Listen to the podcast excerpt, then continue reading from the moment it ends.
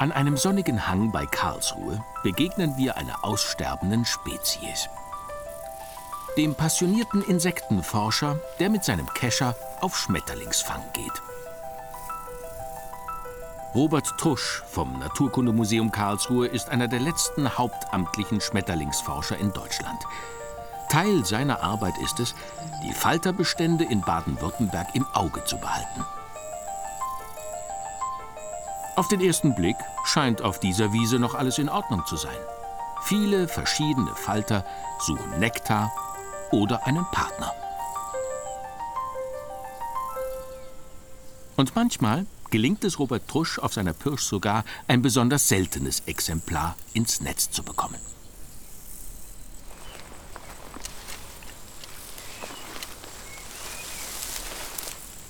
Das ist ein äh, Widderchen, veränderliches Widderchen. Das ist schon was Besonderes. Das veränderliche Widderchen gibt es in Karlsruhe nur am Knittelberg. Schön zu erkennen an dem roten Ring. Immer weniger Exemplare in immer kleiner werdenden Rückzugsgebieten wie dieser Wiese und immer häufiger bleibt das Suchen erfolglos. Typische Symptome des Insektensterbens in ganz Deutschland.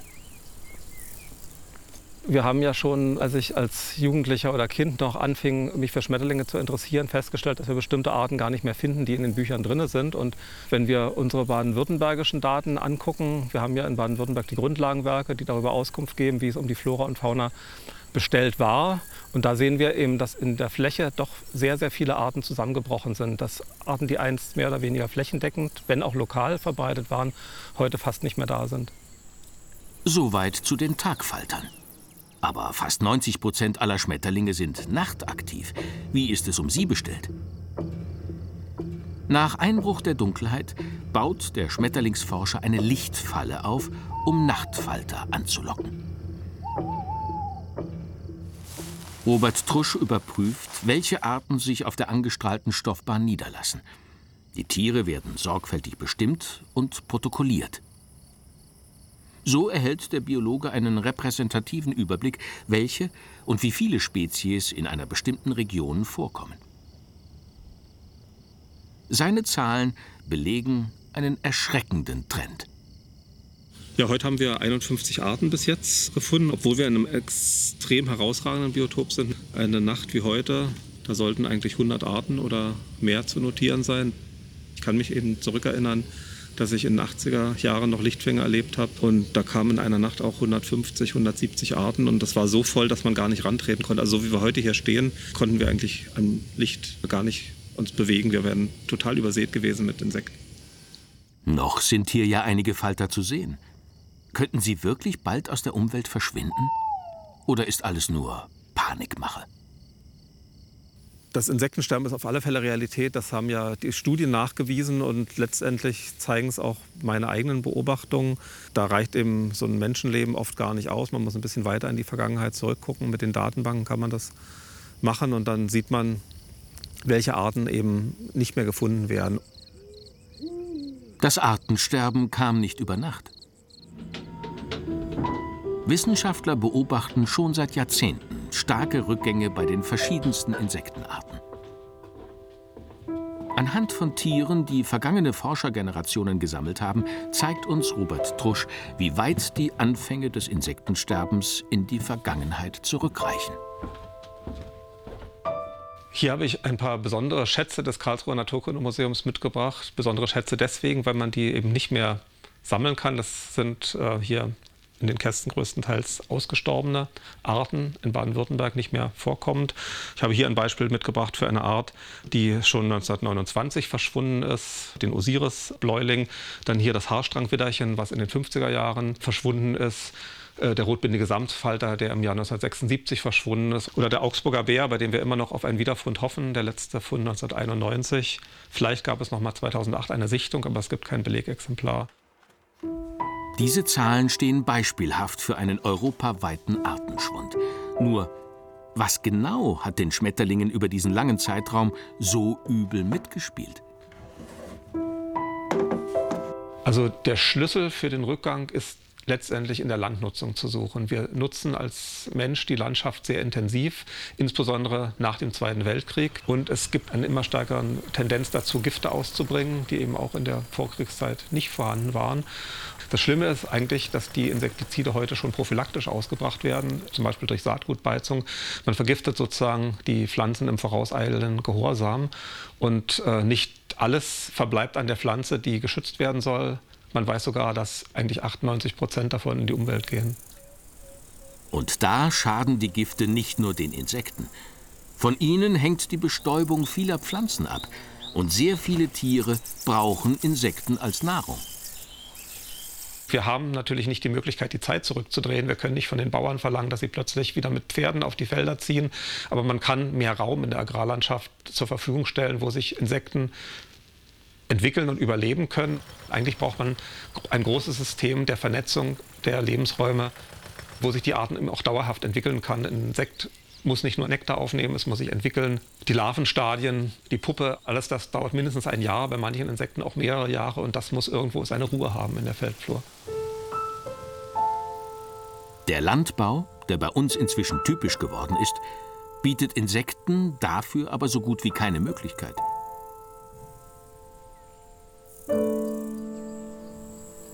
So wünschen wir uns die Landschaft. Die Realität sieht aber allzu häufig anders aus. Und nach der Ernte bietet sich dann dieses Bild. Hier gibt es für Tiere weder Unterschlupf noch Nahrung. Artenvielfalt ade. Der Agrarwissenschaftler Felix Prinz zu Löwenstein will daran etwas ändern. Er praktiziert mit seinem Team auf dem Hofgut Habitzheim seit Jahren ökologischen Landbau und verzichtet auf chemische Hilfsmittel. Wenn Sie Pflanzen produzieren, dann haben Sie auch mit Organismen zu tun, die auch an diesen Pflanzen interessiert sind. Das sind Pilze, das sind Insekten und Sie haben Konkurrenz durch Unkräuter. Und die einfache Methode, damit fertig zu werden, ist, indem man sie mit Chemie entfernt. Man hat eben leider auch Nebenwirkungen. Und diese Nebenwirkungen konventioneller Landwirtschaft betreffen nicht nur die Insekten. Vögel in der Feldlandschaft sind drastisch zurückgegangen. Lerchen, Rebhühner, Kiebitze, das waren alles Vögel, die hier mal ganz normal waren und die man kaum noch findet. Sehr viele Vogelarten sind auf Insekten als Nahrung angewiesen. Schwalben ernähren sich ausschließlich von Insekten. Auch ihre Bestände sind in den letzten Jahren schon deutlich zurückgegangen. Etwa die Hälfte der Fläche Deutschlands wird landwirtschaftlich genutzt. Die Landwirte tragen also eine besonders große Verantwortung für die Umwelt. Aber was konkret können sie tun, um der Tierwelt zu helfen? Der Biobauer und Agrarwissenschaftler Löwenstein hat dazu eine klare Meinung. Als allererstes müssen wir aus den Insektiziden so weit wie möglich raus. Wir haben ja bei den Neonicotinoiden gesehen, dass Mittel, die zugelassen waren, wo jeder gesagt hat, die richten keinen Schaden an, hinterher verboten werden müssen, weil man feststellt, das stimmt einfach nicht. Weil draußen im Ökosystem, wo vieles zusammenwirkt, ist der Schaden ganz anders, als Sie das im Labor simulieren können. Aber nicht alle wollen oder können, wie er, auf Bio umstellen. Offen gestanden glaube ich, dass ein konventioneller Betrieb, der sich engagiert für Biodiversität, mehr dafür tun kann als ein Biobetrieb, dem das wurscht wäre. Mit anderen Worten, in beiden Systemen kann man sehr viel tun. Denken Sie alleine an Blühstreifen, die man einrichten kann. Oder Heckenpflanzen wie die hier zum Beispiel. Oder die Felder aufteilen in mehrere schmale Streifen. Nur eins ist völlig klar, wenn wir nicht auf Dauer aus der Agrarchemie aussteigen und zu mehr Vielfalt kommen, dann werden wir diese Ökosysteme, die wir schon sehr stark beschädigt haben, nicht mehr stabilisiert kriegen. Aber wir sind auf die angewiesen, weil wir Menschen sind schließlich Teil davon. Ökologischer Landbau aber bringt weniger Ertrag und damit auch weniger Geld für die Bauern. Ein Umbau hin zu mehr Naturnähe ginge also nur mit Fördergeldern. Artenvielfalt statt Monokultur. Das will auch er ausprobieren. Biobauer Helmut Müller. Ich muss die Insekten schützen um jeden Preis. Und wenn ich denen den Le Lebensraum nehme, dann habe ich verloren. Auf diesen zwei Hektar soll das Experiment starten. Ah, das ist das grüne Feld jetzt hier, ja? Ja. Statt einer Sorte hat Helmut jetzt neun verschiedene Kulturen in Streifen ausgesät. Die Urgetreide Sommerdinkel, Emmer und Einkorn, die Bodenverbesserer Lupinen und Soja. Und hier sprießen bald noch Mais, Sonnenblumen und Ackerbohnen, gemischt mit Hafer. Dazwischen Blühstreifen, die den ganzen Sommer lang blühen. Völlig unterschiedliche Pflanzen. Kommen damit auch möglichst viele Insekten? Das untersucht und überwacht Professor Miot. Das ist eine Blattwespenlarve. Den bunt gemischten Testacker vergleichen wir mit der Biomonokultur nebenan. Wir beobachten ein Jahr lang die Insektenentwicklung, aber auch die wirtschaftliche Seite. Denn es ist auch ein ökonomisches Experiment. Die Rahmenbedingungen scheinen gut. Das Feld ist umrandet mit Hecken, Bäumen und einem Bachlauf. Solche dauerhaften Landschaftsstrukturen sind für Insekten mindestens genauso wichtig wie ein vielfältiger, pestizidfreier Acker. Allein die Tatsache, dass wir beispielsweise auch so ein Unkraut wie die Brennnessel es wertschätzen, äh, stehen zu lassen, äh, bedeutet, dass wir Artenvielfalt ins, in die Landschaft bringen. Nicht? Zwei Monate später kehren wir zurück mit voller Insektenausrüstung. Einen Tag lang durchkämmt Professor Miot den Vielfaltsacker. Morgen ist dann zum Vergleich der Bioacker dran. Wir sehen tatsächlich viele verschiedene Wildbienen, Schmetterlinge und ihre Raupen, Käfer und prächtige Wanzen auf dem Experimentierfeld. Der Insektenexperte dokumentiert begeistert. Denn das Tier hier ist etwas ganz Besonderes. Das ist die Lauchschrecke. Eine gefährdete Art, denn Feuchtwiesen wie hier gibt es kaum noch. Aber ist die Insektenvielfalt hier tatsächlich höher, als wenn nur eine Sorte auf dem Acker steht? Zeit für unseren Vergleich mit dem Feld auf der anderen Straßenseite. Es ist auch von Helmut, auch Bio. Und Insektengifte gibt es hier schon seit Jahrzehnten nicht mehr. Der einzige Unterschied ist also, hier wächst fast ausschließlich eine Pflanze, Triticale, eine Kreuzung aus Roggen und Weizen. Das ist schon deutlich weniger als drüben. Das bestätigt unsere Annahmen. Hier gibt es viel weniger Insektenleben, zumindest auf den ersten Blick. Doch das ist nur der erste Eindruck. Die Bodenfallen und alle anderen Beobachtungsdaten müssen über die nächsten Monate ausgewertet werden. Erst dann werden wir wissen, wie die Insektensituation wirklich ist. Im August beginnt die Ernte auf dem Acker. Heute ist das Feld mit Ackerbohnen und Hafer dran. Helmut ist skeptisch. Wenn ich jetzt den Bestand so sehe, mit der starken Verunkrautung im unteren Bereich, ja, also ich weiß gar nicht, ob der Mähdrescher das packt. Wie das Experiment für den Landwirt ausgeht, wird sich noch zeigen. Aber vorher werfen wir noch mal einen Blick auf die Insekten. Unser Experte Professor Peter Miot hat inzwischen all die Beobachtungen im Feld und über 3000 Insekten aus den Fallen ausgewertet. Sein Fazit? Der Unterschied zwischen der Permakulturfläche und dem mehr einförmigen Getreideacker äh, ist deutlich. Der erste Eindruck vor Ort war, auf dem Experimentacker gibt es viele Fluginsekten. Aber beim Bodenleben sah es plötzlich völlig umgekehrt aus.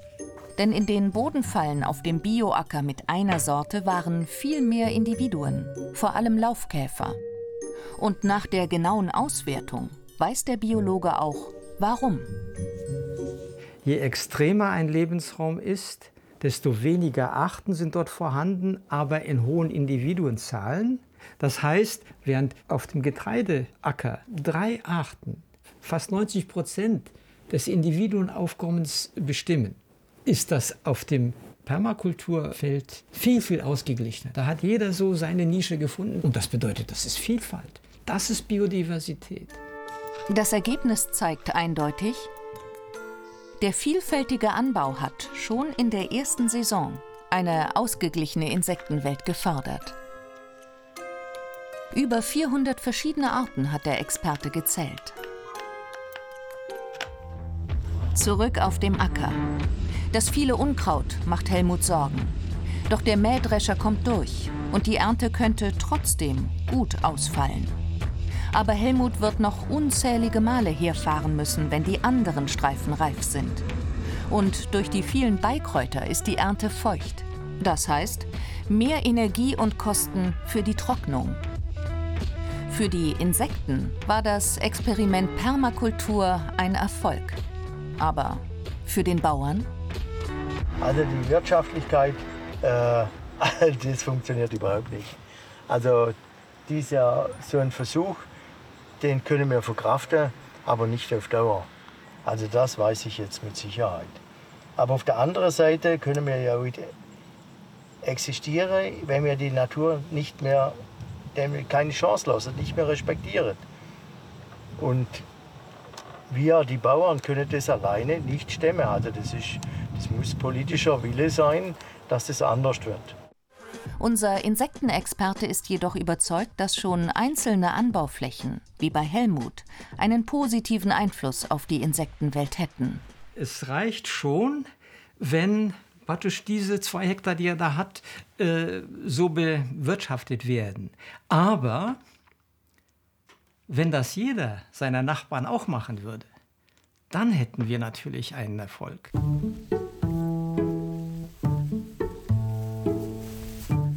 Peter Berthold ist unterwegs zu dem Ort, wo alles begann. Vor rund 15 Jahren war hier ein Maisacker. Von Artenvielfalt keine Spur.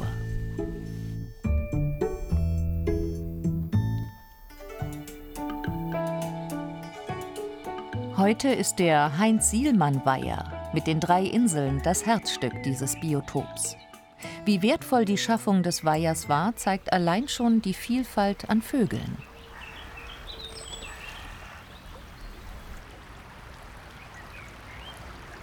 Wir hatten hier früher 114 Arten, dann 101, weil 13 oder 14 Arten verschwunden waren.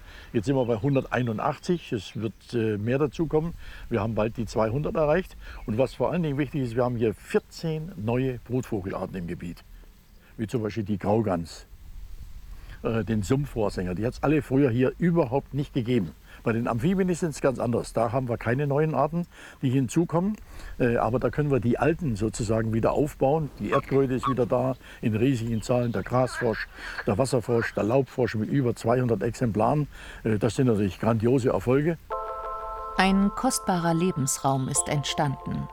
Neben vielen Tierarten profitieren auch zahlreiche Pflanzen. Das nächste Biotop ist nur zwei Kilometer entfernt.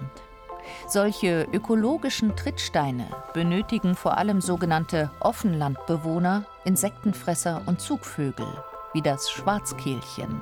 Ein kleines Paradies umgeben vom Artensterben.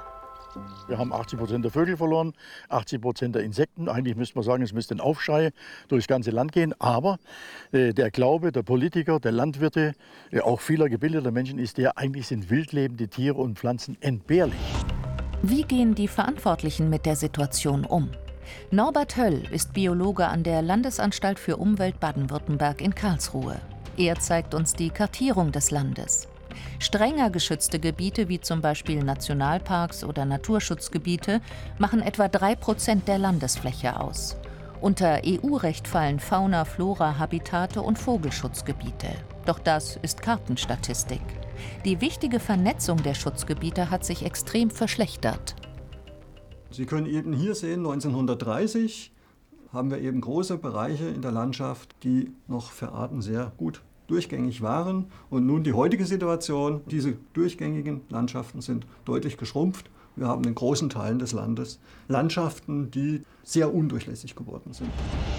Undurchlässig etwa wegen Straßen und Siedlungsgebieten oder aufgrund der Agrarindustrie. Wir haben hier zum Beispiel intensiven Spargelanbau, dann Grünfutterkleeanbau, da hinten Getreidefelder, die sind sehr intensiv bewirtschaftet. Das heißt, sie werden eben mehrfach äh, dann mit Pestiziden behandelt im Jahr. Nach der Ernte wird komplett abgeräumt, zumeist heute.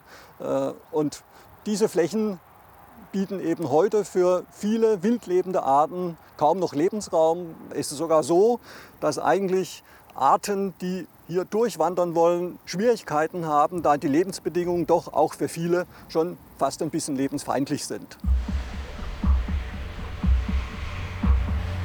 Was an Lebensräumen bleibt, wird von Verkehrswegen zerschnitten. Allein sie verschlingen bis heute bundesweit eine Fläche, die etwa dreimal so groß ist wie der gesamte Schwarzwald. Solche Verkehrskreisel etwa sind tödliche Fallen für viele Tiere. Also eine einzige große Umweltsünde, nur um hoffentlich den Verkehr einigermaßen zu entschleunigen, was trotzdem nicht gelingt. Wenn jemand Feldmaus oder Spitzenmaus oder Maulwurf oder sowas ist, der kommt hier überhaupt nicht rüber. Wenn er es einmal versucht, ist er tot. Das heißt, wir haben rechts und links der Straße völlig isolierte Populationen. Drei Kilometer weiter haben wir schon die nächsten Straßen. Das heißt, wir haben lauter Inselpopulationen, die zur Inzucht gezwungen sind und die natürlich auf Dauer nicht überlebensfähig sind. Biotopverbünde wie am Bodensee wirken dem entgegen. Doch noch sind solche Projekte nicht viel mehr als ein Tropfen auf den heißen Stein. Bundesweit muss mehr gegen das Artensterben von Amphibien, Insekten und Vögeln geschehen. Peter Berthold ist überzeugt, der Abstand zwischen den einzelnen Biotopen muss unbedingt kleiner werden. Fast jede Gemeinde hat irgendwo neben ihren wertvollen Böden Bereiche, die als Ödland oder Unland bezeichnet sind, die zwar landwirtschaftlich genutzt werden, aber wenig hergeben. Und die ließen sich wieder zu Naturflächen umgestalten. Alle zehn Kilometer ein Biotop wie hier ein Gewinn, nicht nur für die Artenvielfalt. Also eigentlich haben alle was davon. Die Tiere und Pflanzen, die plötzlich wieder leben können. Wir haben wieder ökologische Vielfalt. Wir haben plötzlich wieder Schädlingsbekämpfer im Forst, in den Feldfluren. Wir haben wieder Bestäuber, die unsere Obstanlagen bestäuben können. Also Wildbienen, Hummeln, Wespen und so weiter. Also alle die Vielfalt, die wir brauchen, um selber in einem Ökosystem überleben zu können, ohne Gifte, ohne Spritzmittel äh, und ohne dass wir Gefahr laufen, mit unterzugehen. Was passiert, wenn unsere Insekten nicht mehr da sind? Wenn die Wildbienen und all ihre anderen fleißigen Kolleginnen einfach verschwinden? Ist dann die Bestäubung unserer Kulturpflanzen in Gefahr? Der Zeppelinhof ist ein ganz normaler Bauernhof in Unterteuringen am Bodensee. Hier stehen mehr als 100.000 Apfelbäume und die brauchen Bestäuber. Doch ist in diesem Obstparadies das Insektensterben überhaupt ein Problem? Ja, das ist ein Problem für mich.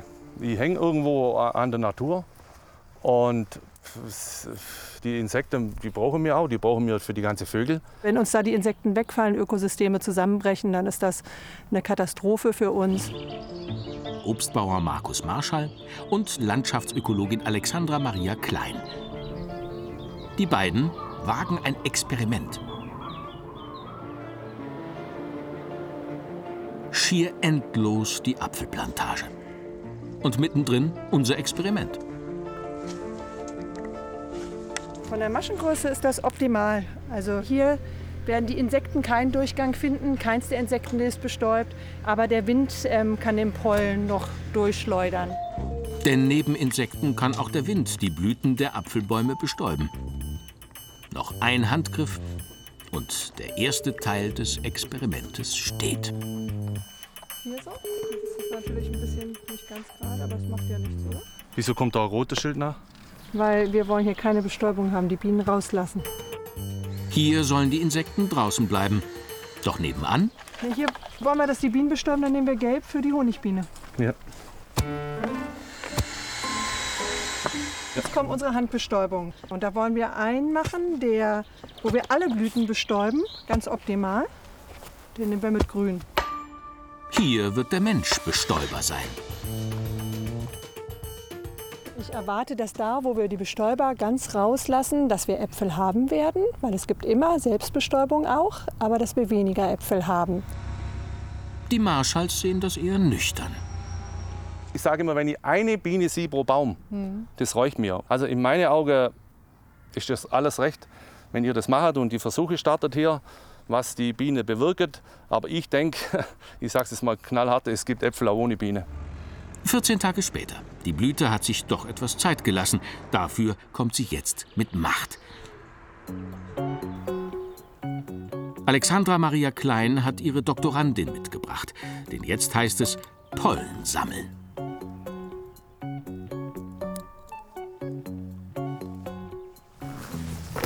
In der Apfelplantage ist nun Handbestäubung angesagt. Also ab in den Käfig. Alle Blüten müssen hier bestäubt werden. Für nur fünf Bäume brauchen die beiden schon fünf Stunden. Für die gesamte Plantage unseres Experimentes kommt man auf Mehrkosten von rund einer Million Euro. Wenn das ganze Bodenseegebiet per Hand von Erntehelfern bestäubt werden müsste, wären das, sage und schreibe, 382 Millionen Euro. Nebenan im Insektenhaus wohnt die Konkurrenz. Ist ja fast alles besetzt, hier ist ja kaum was offen. Das Insektenhaus für Wildbienen steht am Rand der Apfelplantage. Bauer Marschall hat gleich mehrere aufgebaut. Mit Erfolg. Hast du die Mauerbiene gesehen? Das sind die, die in den Plantagen, in den Apfelplantagen immer sehr, sehr viel. Genau, die große, die jetzt hier reingegangen ist, die am Bauch sammelt. Die hat den ganzen Bauch voller Pollen. Mauerbienen gelten deshalb als sehr effektive Bestäuber. So wie viele ihrer wilden Kolleginnen. Die fliegen einfach noch mal zu anderen Zeiten als ähm, die Honigbienen. Die können oft bei schlechterem Wetter können die manchmal noch fliegen oder auch wenn es windiger ist und dann können sie die ergänzen. Also das ist wieder dieses Prinzip der Biodiversität. Jede Art hat eine eigene Nische und wenn diese ganzen Nischen gefüllt sind ähm, und eine fällt mal aus, dann kann diese andere Art da einspringen und dann hat man immer eine Bestäubungsleistung. Und die ist wichtig zur Obstproduktion. Ob es auch ohne Bienen geht? Erntezeit. Die Handbestäubung hat extrem viele Äpfel erbracht. Doch die meisten sind zu klein für den Markt und können nur noch zu Saft gepresst werden. Ein Verlust für Obstbauer Marschall. Jetzt wird es spannend. Die rote Parzelle ohne Bestäubung, von den Bienen völlig abgeschirmt. Alexandra Maria Klein ist erstaunt, wie viele Äpfel trotzdem hier hängen. Aber Keine Kerne, keinen einzigen, weil die Biene da nicht dran war und nicht bestäubt hat. Und durch die Kerne kommt aber, wird sich auch der Nährstoffgehalt in den Äpfeln verändern. Also das wird schon anders sein. Und das Fazit des Experimentes? Die Handbestäubung brachte rund 70 Prozent mehr Ertrag, allerdings von schlechter Qualität. Die rote Parzelle ohne Bestäubung hatte zu wenig Äpfel. Ein Minus von 30 Prozent. Das sind die aus der offenen Bestäubung, wo die Bienen dran waren. Wie ist der? Da war die Biene dran, das Der ist ein super, guter ne? 75er, 70, 75 mm, ideal. Die sind zu klein, haben viele Kerne, die haben gar keine Kerne, die haben ein paar Kerne und haben eine gute Größe. Ja. Also die Bienen machen das perfekt. Die Bienen haben gewonnen. Die Natur kann es halt am besten. Wir sollten also kämpfen für die Insekten.